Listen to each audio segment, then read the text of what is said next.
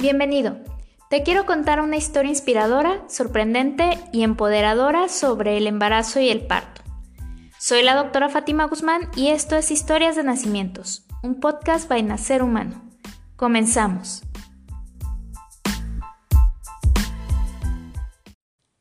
Sus hermosos comentarios a través de nuestras redes sociales nos motivan a seguir produciendo con mucho cariño este material.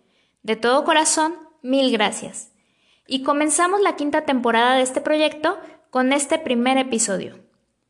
Desde el año 2009 se celebra el 17 de noviembre el Día Mundial del Prematuro, una fecha que desea poner de manifiesto el alto riesgo de mortalidad que tiene el traer bebés prematuros al mundo.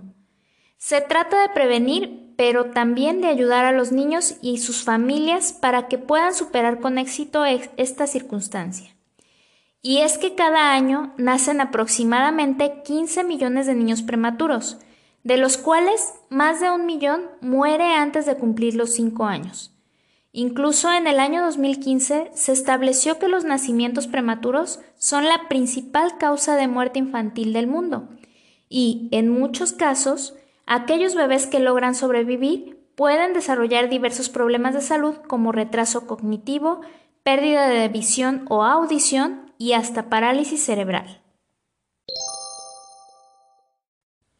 En algunos casos, las razones por las que un niño nace antes de tiempo se deben principalmente a problemas de salud de la madre durante el embarazo, aunque en caso de personas de bajos recursos económicos puede que el problema esté presente desde mucho antes, porque la desnutrición, la anemia y cualquier mal estado del cuerpo de la mujer puede propiciar un parto prematuro. Sin embargo, hay otros casos en los que no encontramos una clara causa del problema, simplemente el parto se presenta antes de tiempo. Tengo una historia personal de una prima que nació a las 28 semanas. Yo aún era estudiante de medicina y pude ver todo su proceso en la unidad de cuidados intensivos neonatales, en la que duró más de dos meses internada. Me tocó ver cómo lidiaba con cada una de las complicaciones médicas que presentó y cómo milagrosamente logró salir adelante. Hoy tiene 17 años y afortunadamente no tuvo secuelas que limitaran su vida. Sin embargo, su historia va más enfocada a los cuidados que tuvieron los pediatras que la atendieron una vez que nació. La historia de por qué nació antes de tiempo la desconozco al 100% y no quisiera hablar de cosas que no me constan. Así que mejor les platicaré la historia de una de mis pacientes y cómo es que su bebé tuvo que nacer antes de tiempo.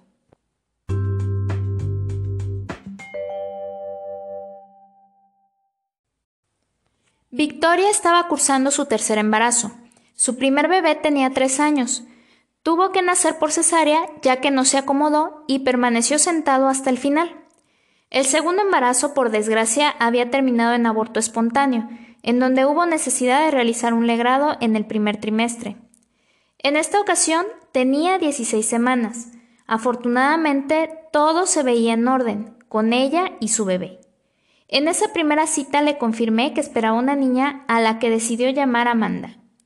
En las citas subsecuentes seguíamos vigilando el embarazo como de costumbre, el ultrasonido estructural reportaba todo dentro de lo esperado, y en sus exámenes de sangre y orina no se identificaban problemas de salud comunes como la anemia o las infecciones.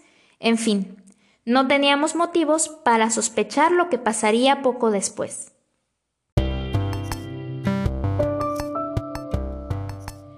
Cuando tenía apenas 26 semanas con 5 días de embarazo, Victoria estaba trabajando sentada en su escritorio cuando sintió mojado, como si se hubiera hecho pipí, pero el líquido no parecía ni olía así. Era una cantidad leve, pero un rato después volvió a sentirlo. Es entonces que se preocupó y se comunicó conmigo. Era mediodía. La cité a revisión unas horas después para descartar una ruptura prematura de membranas, es decir, que la fuente se le hubiera roto. Por desgracia, al momento de la consulta, el líquido continuaba saliendo. Fue necesario colocar un espéculo vaginal para tomar una muestra de líquido y analizarlo para hacer el diagnóstico definitivo. aunque sin el resultado ya sabíamos que la fuente se había roto. Era bastante evidente. En un episodio pasado, cuando platicaba de la ruptura prematura de membranas, también les contaba que a diferencia de lo que muchos piensan, esta condición no es un problema que amerite terminar el embarazo de manera inminente, mucho menos en estos casos en los que tenemos un bebé menor de 28 semanas de embarazo, que se considera un prematuro extremo, con alto riesgo de complicación. Hay ocasiones en las que esta ruptura ocasiona el inicio espontáneo de las contracciones. Cuando esto pasa, no está indicado dar medicamento para detener el parto, ya que estas contracciones pueden ser un síntoma inicial de infección. Pero si las contracciones no se presentan de manera espontánea, nos puede dar tiempo a que el bebé madure sus pulmones y gane un poco más de peso antes de decidirnos a atender su nacimiento. Después de explicarle esto a Victoria y su esposo José, ambos comprendieron a la perfección que no era urgente que Amanda naciera. Sin embargo, era seguro que no llegaría a término. Lo que seguía para ellos era muy difícil, pues Victoria debería guardar reposo absoluto, realizarse exámenes sanguíneos frecuentes para identificar la posibilidad de una infección oportunamente, aplicarse corticosteroides inyectados para estimular la producción de factor surfactante en los pulmones de Amanda y así favorecer su maduración, tomar antibiótico, acudir a revisiones ultrasonográficas y por supuesto tener paciencia. El objetivo era permitir que su bebé durara la mayor parte del tiempo posible en su útero. Pero si presentaba señales de infección o el líquido disminuía demasiado, tendríamos que pasar a una cesárea.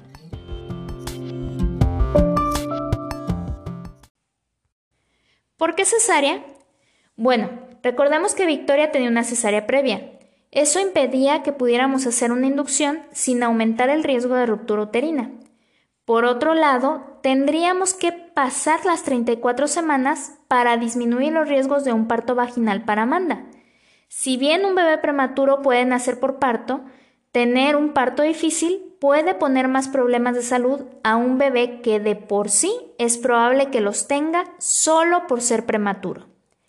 En ese punto en donde aún no alcanzábamos ni las 27 semanas, llegar a las 34 se veía difícil.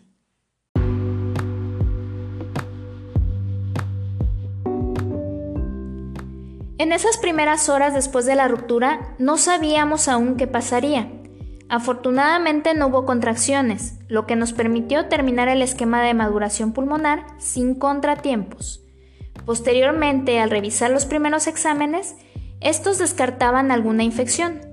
Solo había un pequeño detalle que nos ponía en alerta, la cantidad de líquido amniótico, la cual estaba en límites bajos. Mientras siguiera sin contracciones, era poco probable que esto fuera un problema, ya que la bebé seguía produciendo líquido aunque Victoria seguiría tirándolo. De momento, su estado actual nos permitiría continuar la vigilancia, pero en los siguientes días podría ser diferente. Ya eran 27 semanas y Amanda había alcanzado en el ultrasonido un peso estimado de 1 kilo 50 gramos. Hicimos nueva cita de vigilancia en una semana. Mientras ese tiempo pasaba, Victoria estaría en reposo, vigilando que los movimientos de Amanda no disminuyeran, además de estar al pendiente de datos de alarma como presencia de contracciones, fiebre, molestias al orinar, salida de líquido amniótico que no fuera claro o cualquier otra situación que a ella le pareciera anormal. Cada tercer día más o menos teníamos comunicación a través de mensajes instantáneos, en donde me reportaba que todo estaba tranquilo y sin novedades. Y así pasó una larga semana. Era tiempo nuevamente de revisarlas.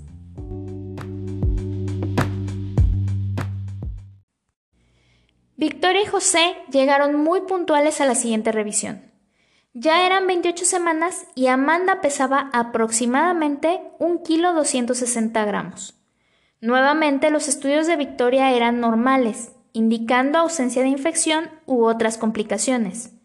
Sin embargo, el líquido amniótico se había reducido aún más. era ya evidente la pérdida de líquido severa.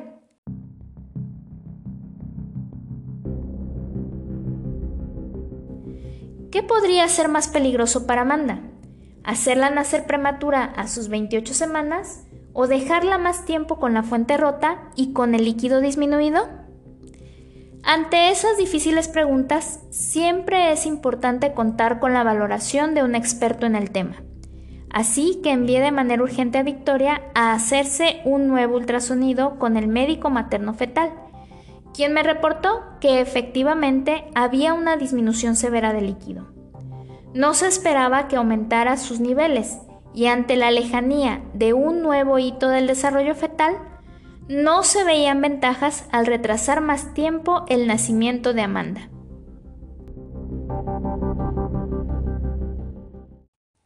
Interrumpo la historia para explicar a qué me refiero sobre los hitos del desarrollo fetal. Se considera prematuro un bebé nacido vivo antes de que se hayan cumplido 37 semanas de gestación.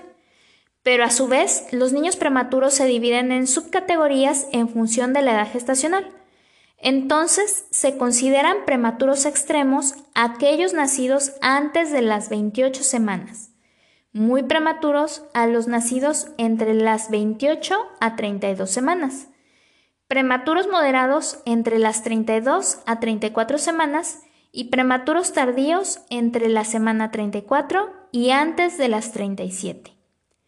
Esto es importante porque en cada etapa que pasan los bebés hay menos riesgo de complicaciones y problemas al nacimiento.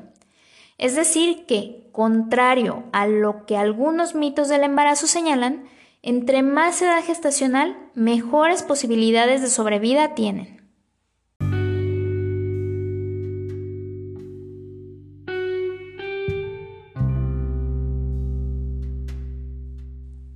Entonces, Amanda, a sus 28 semanas, acababa de dejar de ser un bebé prematuro extremo, pero con el líquido tan disminuido, difícilmente llegaría al siguiente corte de las 32 semanas.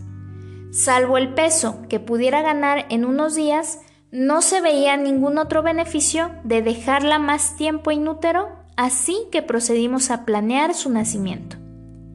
Definimos el hospital en donde nacería, Afortunadamente, ellos contaban con seguro de gastos médicos mayores. Entonces, en coordinación con su pediatra neonatólogo, eligieron uno con terapia intensiva neonatal completamente equipada. También, en conjunto con la pediatra, estuvimos de acuerdo en no repetir otra dosis de inductores de madurez, lo cual me sorprendió gratamente al ver que la medicina basada en evidencias ganaba por encima de las necesidades de algunos médicos por sentir que estamos mm, haciendo algo, aunque ese algo fuera completamente innecesario y sin sustento científico. Lo que sí estuvimos de acuerdo es en aplicar a Victoria sulfato de magnesio previo al nacimiento de Amanda, como un factor de neuroprotección para la pequeña, algo recomendado en prematuros menores de 32 semanas. Una vez resueltas todas las dudas y realizados los trámites administrativos, fijamos la fecha de la cesárea. Estábamos listos para recibir a Amanda.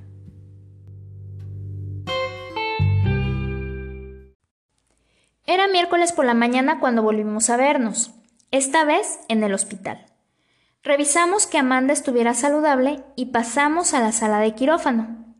La pediatra ya había llegado había notificado a la unidad de cuidados intensivos neonatales, también conocida como SIN, que tendrían un ingreso, por lo cual había un par de enfermeras extras en la sala para auxiliar a la doctora con la atención de la pequeña en cuanto naciera.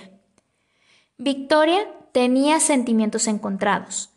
Se sentía aliviada de que el oligohidramnio severo no representaría más un riesgo para su bebé pero a la vez se sentía preocupada sabiendo que la prematurez la mantendría en hospitalización por algún tiempo.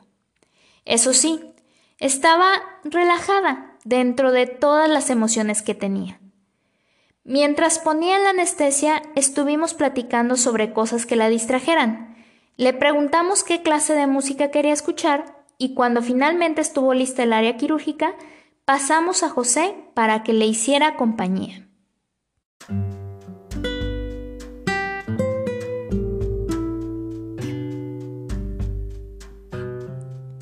La cirugía inició sin contratiempos.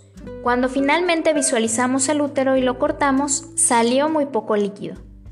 Amanda estaba sentadita, así que lo primero que vimos fue su pelvis, la cual extraje cuidadosamente para externar por completo ambas piernitas. Cuando el cordón umbilical se asomó, saqué un poco más del mismo para posteriormente extraer a la bebé hasta el pecho. Liberé ambos bracitos y a diferencia de los bebés a término que extraemos por cesárea por estar sentados, los cuales pueden ser complicados de externar la cabeza, Amanda, por estar pequeña, salió sin ninguna dificultad. De inmediato comenzó a llorar por ella misma, lo cual fue una excelente noticia. La pediatra nos indicó que podíamos hacer corte tardío del cordón, que en este caso era retardar un par de minutos el corte para beneficio de la bebé. Mientras esto ocurría, se la mostramos a Victoria, quien lloró de felicidad al ver a su pequeña guerrera aferrarse a la vida. Una vez que el corte del cordón fue hecho, la pediatra se llevó de inmediato a la bebé para proceder a la intubación profiláctica y aplicación de factor surfactante, así como el resto de intervenciones que la pequeña necesitaría para su manejo posterior. Esto lo hicieron ya en la UCIN. José había dejado a Victoria en cirugía para seguir a Amanda a aquel lugar. Nosotros continuamos la cirugía como es rutina, mientras platicábamos con Victoria para distraerla del estrés que seguramente sentía al saber que a pocos metros de nosotros su niña estaba comenzando una lucha que duraría semanas. Terminamos sin contratiempos y pudimos enviarla a su habitación donde tiempo después se reunió con José y el resto de familiares que esperaban noticias de Amanda. Al salir de la cirugía, mi colega ginecóloga que me ayuda en las cirugías y yo fuimos a ver cómo estaba Amanda. Había nacido con un peso de 1270 gramos, 28 semanas también por capurro, que es un cálculo que los pediatras hacen de acuerdo a ciertos parámetros de madurez de los bebés. Estaba intubada y con catéter umbilical. De primera instancia es una imagen triste ver a un bebé en esa condición pero al recordar que es un esfuerzo para ayudarlos a superar las adversidades que presentan debido a la prematurez, te hacen agradecer que estemos en esta época en donde los avances médicos facilitan que esto suceda. Antes del egreso de Victoria, la pequeña Amanda ya había sido extubada y se encontraba recibiendo ayuda respiratoria con CIPAP, que es menos invasiva que la intubación, lo cual significaba un gran avance para la pequeña. También es importante mencionar que Victoria inició la extracción de calostro y lo llevaba para que alimentaran a Amanda tan pronto como pudo tolerar la vía oral. La pediatra muy amablemente se mantuvo en comunicación conmigo para informarme el progreso de Amanda, que siempre fue positivo. Asimismo, vi a Victoria para el retiro de puntos y posteriormente al cumplir 40 días.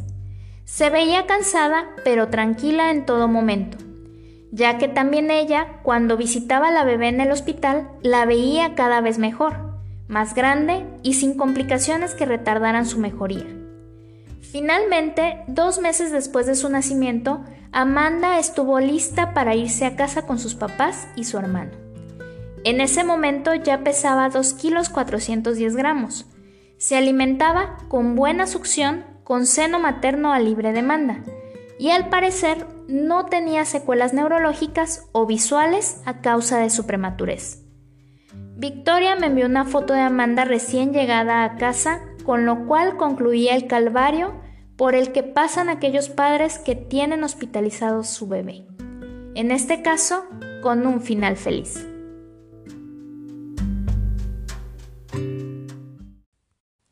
Es difícil predecir qué embarazos concluirán antes de tiempo. A veces nos dan señales, nos van avisando y podemos hacer algo para retardar que esto ocurra. Por desgracia, en otras ocasiones no avisa y simplemente tenemos que ver cómo un bebé prematuro se aferra a la vida en una sala de USIN acompañados de médicos pediatras que hacen todo lo posible para ayudarlos con sus problemas de salud. enfermeras que están al pendiente de ellos, ya que los padres no pueden estar las 24 horas en este tipo de lugares. Y por supuesto, de sus padres que aprovechan todo el tiempo que se les otorga para estar con ellos. Sobre todo a las madres, que a pesar del cansancio del parto, las cicatrices, el dolor posquirúrgico y demás situaciones, están presentes en todo momento para acompañar en su travesía a sus pequeños guerreros. A todos quienes han pasado por esto, mi mayor reconocimiento, y a todos los que pasarán, mis mejores deseos de que la historia culmine con un hijo en casa, sano y feliz.